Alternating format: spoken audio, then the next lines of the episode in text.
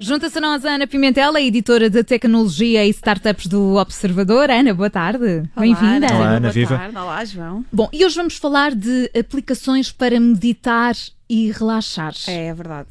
Uh, Ana Filipe, eu achei que depois da nossa última sessão aqui na semana passada, falar sobre fins, relacionamentos, etc., estávamos a precisar aqui trazer boas energias ao programa. É verdade, é verdade. E pronto, então, setembro, mês dos recomeços, dos regressos, as crianças vão, voltam para as aulas, as, as rotinas nos trabalhos também começam a, a alinhar-se outra vez, não é? Porque o período grande das férias está a acabar e, e, portanto, há que combater o stress, até porque agora vamos entrar na última fase do ano, e não é por acaso que a Organização Mundial de Saúde chama a ansiedade e depressão a epidemia do século XXI, portanto, acho que há aqui algumas medidas preventivas que podemos, que podemos ter. Mas Ana, temos, temos aqui este, este caso que é até um pouco irónico. Vamos utilizar as, as tecnologias que acabam por causar muito stress para acabarmos com, com o stress, para relaxarmos, para ficarmos um bocadinho mais, mais zen. É, é verdade, e uh, isto até é uma tendência até em Silicon Valley. Uh, bem, nós tendemos sempre a olhar para a tecnologia como um fim, mas na verdade a tecnologia é um meio, é uma ferramenta e nós podemos usá-la para aquilo que, que, que, bem quisermos e nos apetecer.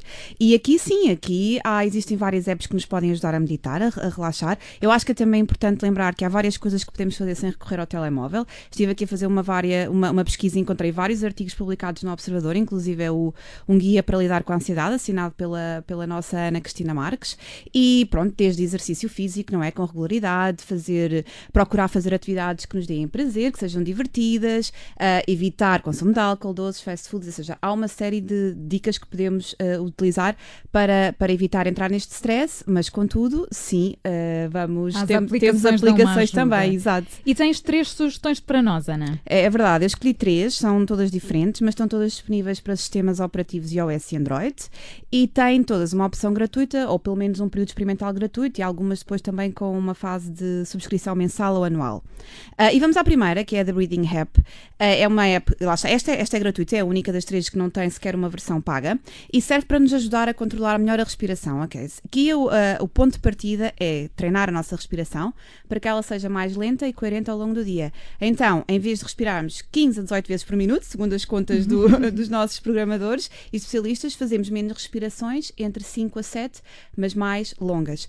Eles dizem, com base em estudos científicos, que esta respiração coerente ajuda a fortal- fortalecer várias coisas, como a função cardiovascular, a resiliência, reduz o stress e promove também um sono com maior qualidade.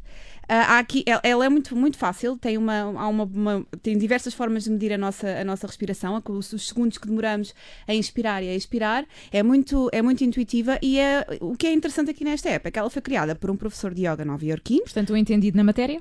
Exatamente, o Eddie Stern. Depois tem um programador bielorrusso que se chama, vou, espero dizer tentar. isto bem, Sergei Varishev, Impecável, para mim passou. mas também pelo guru da medicina alternativa, que é o Deepak Chopra, autor de vários best-sellers. E depois conta também com a contribuição do Moby, o artista nova-iorquino, músico que eu vi muito na minha adolescência e que também contribui aqui para a banda sonora da, da Ouviste aplicação. o, o play. Portanto, O disco. The Breathing App. Toda a é gente assim ouviu. que se chama. É e tens, tens verdade, também é uma, verdade. uma app, Ana, para os nossos ouvintes com menos de 25 anos. É sim, senhora, que é Stop, Breathe and Think, que em português há de ser algo como Para, Respira e Pensa.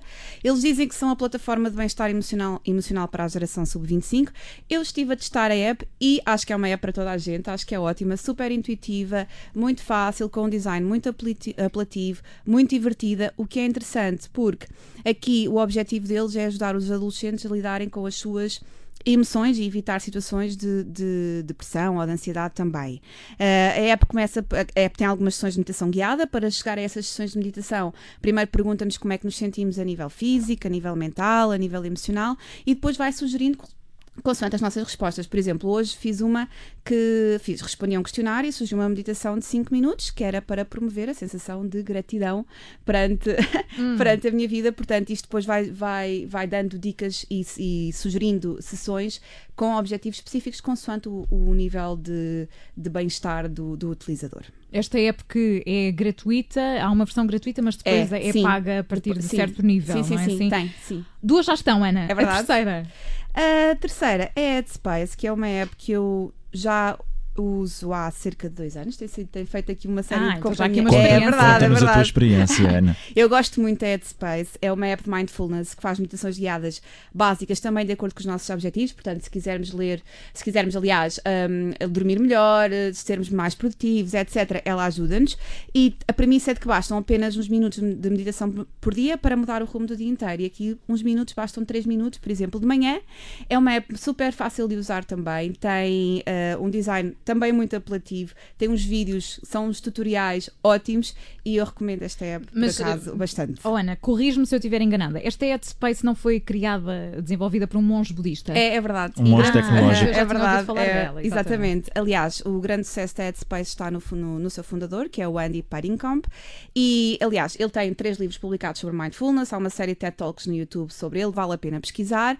Mas aqui a história do, do Andy é, é, é um pouco trágica. Ele, aos 22 anos, perdeu dois amigos no acidente de aviação. E nesse mesmo ano perdeu também um- uma irmã e uma ex-namorada. Portanto, tem aqui uma série de coisas ah, marcantes na sua vida que fazem com que ele vá numa viagem espiritual para a Ásia e acabe nos Himalaias. Durante 10 anos, torna-se monge budista, portanto, ele é do Reino Unido. Ah, aqui meditava cerca de 16 horas por dia e é em 2005 que decide regressar ao Reino Unido, ah, com esta ideia de levar a meditação a muito mais gente. Acaba por também se inscrever na academia, no, conserva- Conservatório, aliás, Dança e Drama, para fazer um curso de artes circenses. E, entretanto, lança a Headspace, que já foi descarregada 50 milhões de vezes, conta com 75 milhões de dólares de investimento e, segundo uns dados avançados pelo BBC, já fatura 100 milhões, o que para uma startup Tem números impressionantes. É bastante, sim. E o que não falta, Ana, são, são então essas apps para, para ajudar as pessoas a meditar. Isso é, isso é claro. É verdade, eu falei aqui de três, mas existem muitas mais. Eu não sei se é porque a nossa vida está cada vez mais exigente e andamos todos à procura de formas de parar, De parar, e de exatamente. relaxar e de tentar respirar melhor. Mas Até sempre isto com o não é nosso até... smartphone. sempre com o nosso smartphone. Já faz um bocadinho parte de nós, é, é- é incrível, porque quando não o temos, parece que já, tipo, falta-nos uma coisa Mesmo super quando é importante. para, para relaxar e para, e para sair deste, deste lufa-lufa diário, Vamos, Va- utilizamos Vamos a o smartphone. É, é verdade. E aliás, uma das nossas, acho que até foi a primeira app da vizinha, era sobre apps para ficar offline, porque até para ficar offline existem, apps Existem que é um apps. Para nos lembrar é um de ficarmos offline. Ana, Sim, amanhã é dia de newsletter. É também. verdade, amanhã é dia, é dia de newsletter, portanto vou usar uma das várias apps que existem para meditar. Eu, como estava a dizer, falei destas três, mas existem mais. Vou só dizer aqui algumas, como a 10% Happier, a Calm, a Zen.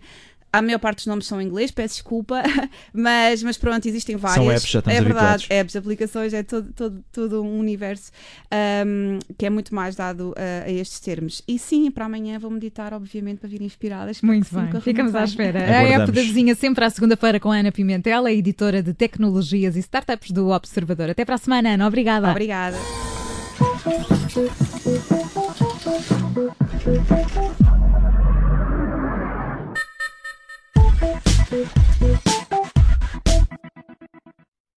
Esta edição da app da vizinha vai estar também disponível para voltar a ouvir e partilhar com quem quiser, com quem precisa de meditar em observador.pt. Rádio Observador.